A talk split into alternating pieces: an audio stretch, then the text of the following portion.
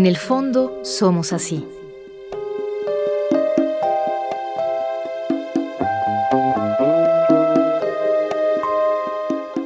Una producción del Fondo Nacional para la Cultura y las Artes y Radio Educación.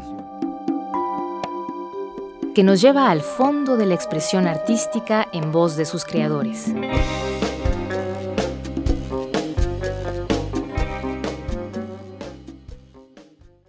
El arte es un privilegio que la naturaleza, la vida, el cosmos, no sabemos qué puso en nuestras manos. Sin que hiciéramos nada, sino es un regalo simplemente. Y como es un regalo tan grande, pues también se convierte en regalo para todos los demás.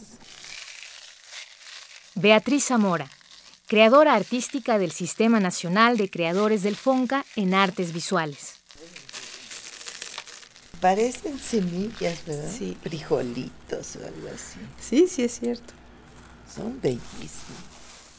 Lo negro, las piedras, la tierra son elementos esenciales del universo artístico de Beatriz Zamora, una mujer con una enorme capacidad de introspección y franqueza.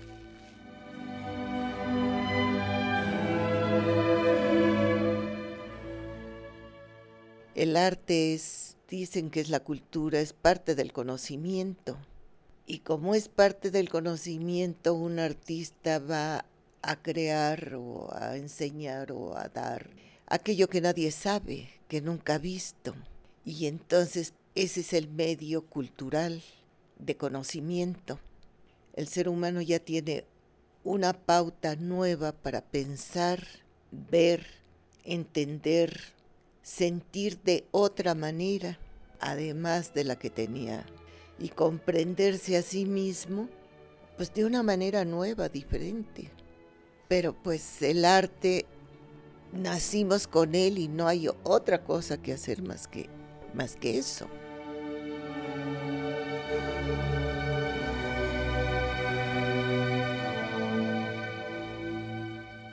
Beatriz Zamora nació en la Ciudad de México en 1935, en la calle de Allende, en pleno centro histórico, pero creció en Tenancingo, en el Estado de México. Mi papá se llamaba Rutilio Zamora de la Fuente y mi mamá se llamaba Esther Urbina. Ella venía de, de Michoacán, entonces aquí se conocieron mis papás y aquí se casaron y bueno, yo no crecí con ella, crecí con mi padre. Se separaron yo creo que cuando yo tendría como dos años o por ahí así. Y mi papá pues hizo las veces de mamá y papá de una manera genial, amorosa. Mi padre fue ingeniero químico, fue perforador de petróleos. No, mi padre era un, un hombre que traía una educación, digamos, aristócrata, con la cual también me, me educó a mí.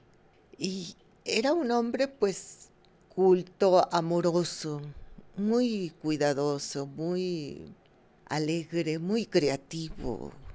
Yo creo que de él heredé todas estas técnicas y todo lo que, lo que he inventado. Él era de San Miguel de Allende.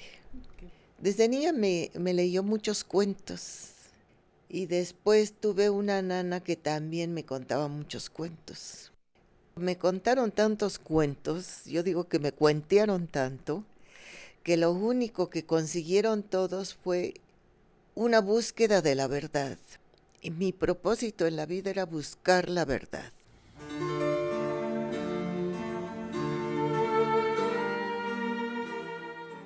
Esa necesidad de encontrar la verdad de buscarla en el arte, pero también dentro de ella misma, fue lo que la llevó a la revelación de su vida, al gran silencio, lo negro. Pero antes tuvo que pasar por muchas experiencias. En sus recuerdos siempre aparece el de su nana Lucha. No me acuerdo de su apellido, pero una mujer que he querido tanto. Es que todo lo que le dan a uno en la infancia es tan valioso, porque de eso va uno a hacer toda su vida. Lo que uno recibe de niño es lo que lo que va a dar de grande. Yo me convierto en una criatura salvaje, que me importa la tierra, que me importan las arañas, las lagartijas. hacer cazuelitas de tierra. Mi padre lo que quería es que fuera feliz. Y como yo tenía bastante imaginación, yo lo adoraba y quería, pues quería hacer cosas para que él se sintiera orgulloso de que yo era su hija. Fascinarlo, tenerlo fascinado siempre. Entonces inventaba cada cosa que olvida. Y así fui creciendo hasta los 18 años. Pues me casé con Hernández Delgadillo, que fue pintor. Pues lo único que sabía era brincar y correr. Y bueno, pues lo veía pintar. Y bueno, yo sentía que había nacido sabiéndolo todo y pudiéndolo todo. Pero cuando empecé a, tratar de dibujar me di cuenta que no era cierto, que había que dedicarse. Entonces, bueno, mirándolo a él pintar, cuando pinté el primer cuadro, él lo vio, se quedó sorprendido y me regaló su caja de pinturas y de ahí empecé a pintar. Lo primero que pinté fue un, un plato con una naranja, una manzana, un plátano, algo así, un bodegoncito, sí.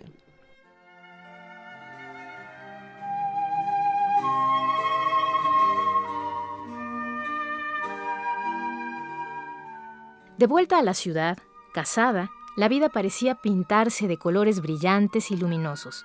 Pero en la vida de Beatriz Zamora habría otro color que le daría el sentido a su vida y a su obra. Llego a México, nunca fui a la escuela. A los 18 años me caso, a los 19 nace mi hija. Un día estoy sentada con la niña y la niña está llorando. Y yo ya la cambié, ya le edité, ya le di de comer y y la niña seguía llorando, entonces yo me puse a llorar. Y me dije, es que no sé cuidar niños. La niña dejó de llorar, la fui a acostar. Regresé a la silla donde estaba sentada. Seguí llorando.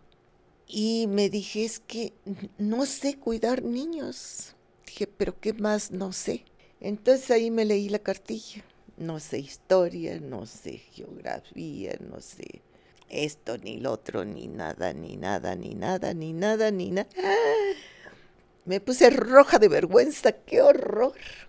Así voy a, educar a mi hija, no puede ser. En este instante voy a cambiarlo todo. Pues tenía un radio que estaba tocando así música. Fui, le busqué, le busqué. Quería encontrar algo que nunca hubiera oído. Caí en Radio Universidad. Ahí, Ahí aprendí todo. Radio Universidad fue, bueno, y sigue siendo un formador eh, cultural, educativo, armonioso. No, hombre, la música ahí. Al año yo sabía quién era Beethoven, Mozart, Vivaldi, Corelli, Frescobaldi, etcétera, ¿verdad? Sabía quién eran los poetas. Compré libros de historia de México, empecé a leerlos empecé a tener una idea de lo que era el mundo, porque llegué aquí en blanco. En blanco por eso quedé negro, ¿no?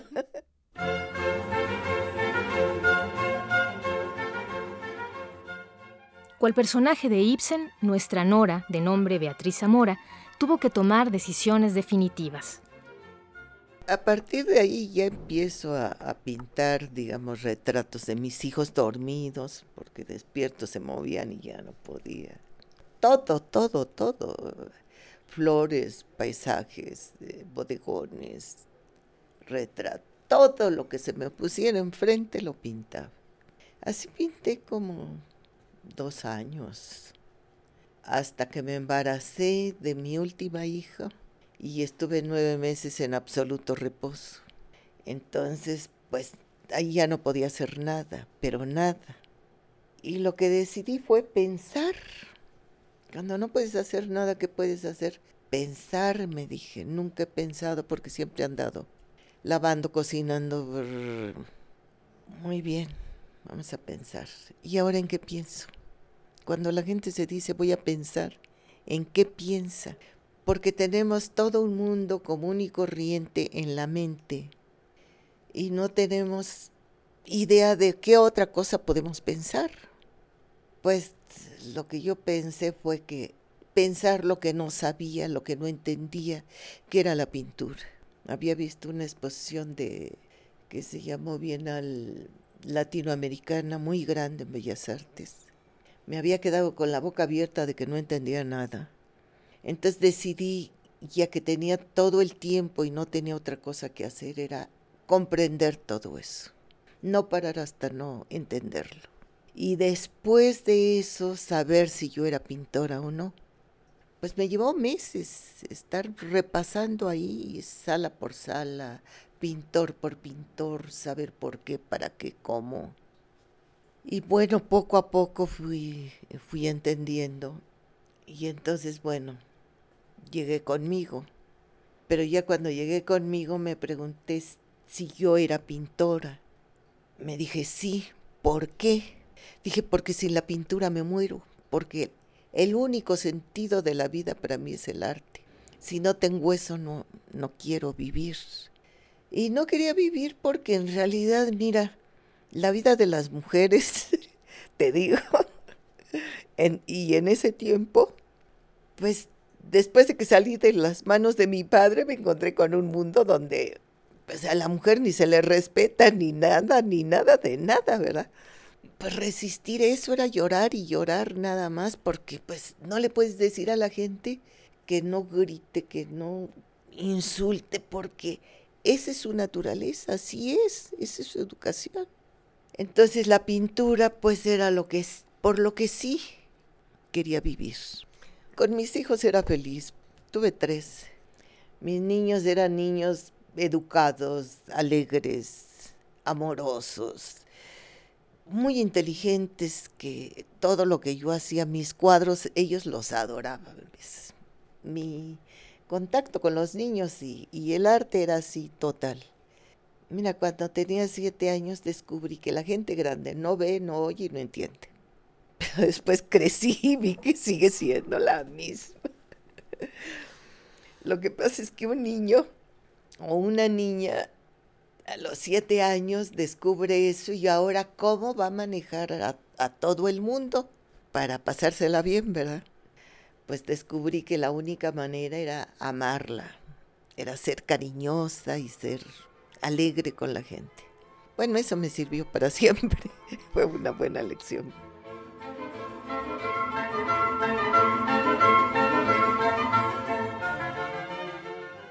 Beatriz Zamora hizo su primera exposición en la prestigiada Galería de Antonio Sousa. Un éxito. Todos vislumbraban una nueva integrante de la ruptura pero ella hizo la suya propia. Se separó del marido, de sus hijos y se quedó sola. Ya perdí a mi padre, que era lo que más quería en la vida, ya perdí a mis hijos. ¿Qué me quedó? Pues la pintura. Entonces traté de acordarme dentro de lo que pintaba si había algo que me hubiera tocado así realmente. Entonces me acordé que en algunos cuadros ponía el fondo negro y cuando ponía ese negro sentí una paz increíble. Entonces me dije el negro y entonces ya recordé todo. Entonces decidí pues ponerme en manos de la vida. Fíjate qué, qué arriesgada. Le dije a la vida, mira, aquí estoy.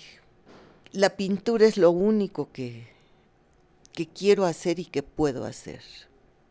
Pero quiero buscar el, el negro. Y para buscarlo no sé qué es, no sé cómo es, no sé, no sé nada. No sé cómo se puede hacer un cuadro negro, bueno, como todo el mundo podía hacerlo, pero nada más uno, ¿verdad? Por eso Flotenco nada más hizo uno, porque después hastíes a ver qué haces. Entonces, pues voy a investigar. Pero para investigar voy a necesitar mucho tiempo y dedicarme nada más a eso. No voy a trabajar, no voy a buscar ninguna manera de obtener dinero, sino voy a investigar, a buscar, a pensar. Y para esto, obvio, necesito toda tu ayuda, toda tu iluminación para poder conseguirlo. Aquí estoy.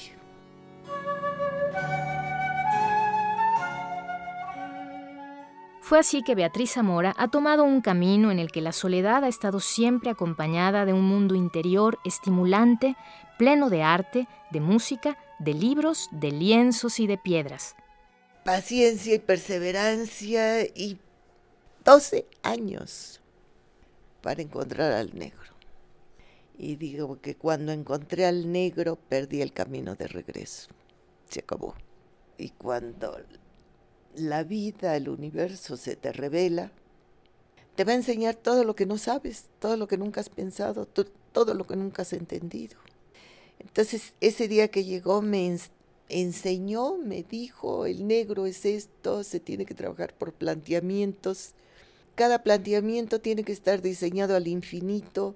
Cada planteamiento tiene su forma, su técnica, su materia.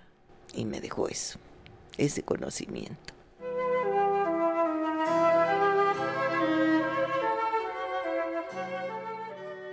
El infortunio no la merma. Pudo y no quiso ser identificada con ninguna generación. Ha hecho su obra al margen de la crítica oficial que puede ser tan injusta. Beatriz Zamora ha sabido darse la libertad necesaria para encontrar los motivos de su creación. La vida inició alimentándose de piedras, por eso mucho de la evolución del universo se conoce a través de ellas. Entre cada, cada piedra hay una enorme diferencia pero hay una relación total de origen, digamos. Si tú agarras una obsidiana, es amor puro total.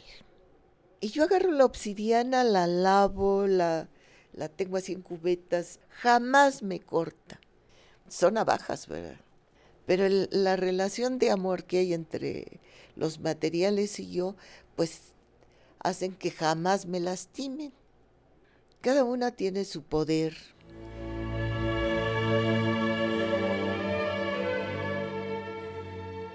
Desde 1962 hasta el 2006, Beatriz Zamora ha realizado 250 exposiciones colectivas y alrededor de 60 individuales. Ha escrito poemas y libros como El Negro, editado por Conaculta. Después de 35 años de profunda relación con las múltiples y bellas posibilidades de lo negro, por primera vez la pintora tiene un galerista, Enrique Guerrero, y está decidida a proseguir su obra y mostrarla. Desde el 2004 me quedé sin lugar para trabajar la obra hasta en una bodega en Ixtapalapa donde guardan las cosas de la gente más pobre de este país. Toda esa que ha quedado totalmente en la miseria. Ahí está la obra de no sé cuántos años. Fueron tres camiones de 12 toneladas de obra los que se llevaron a ese lugar.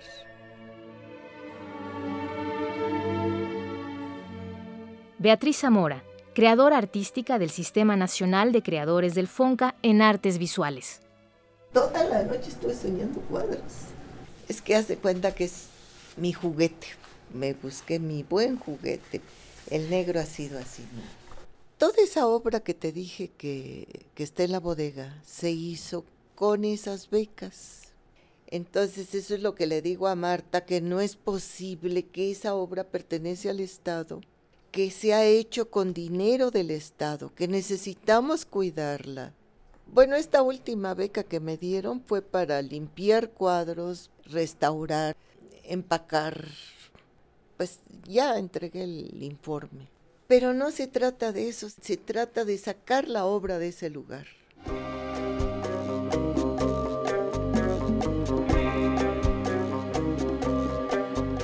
En el fondo somos así.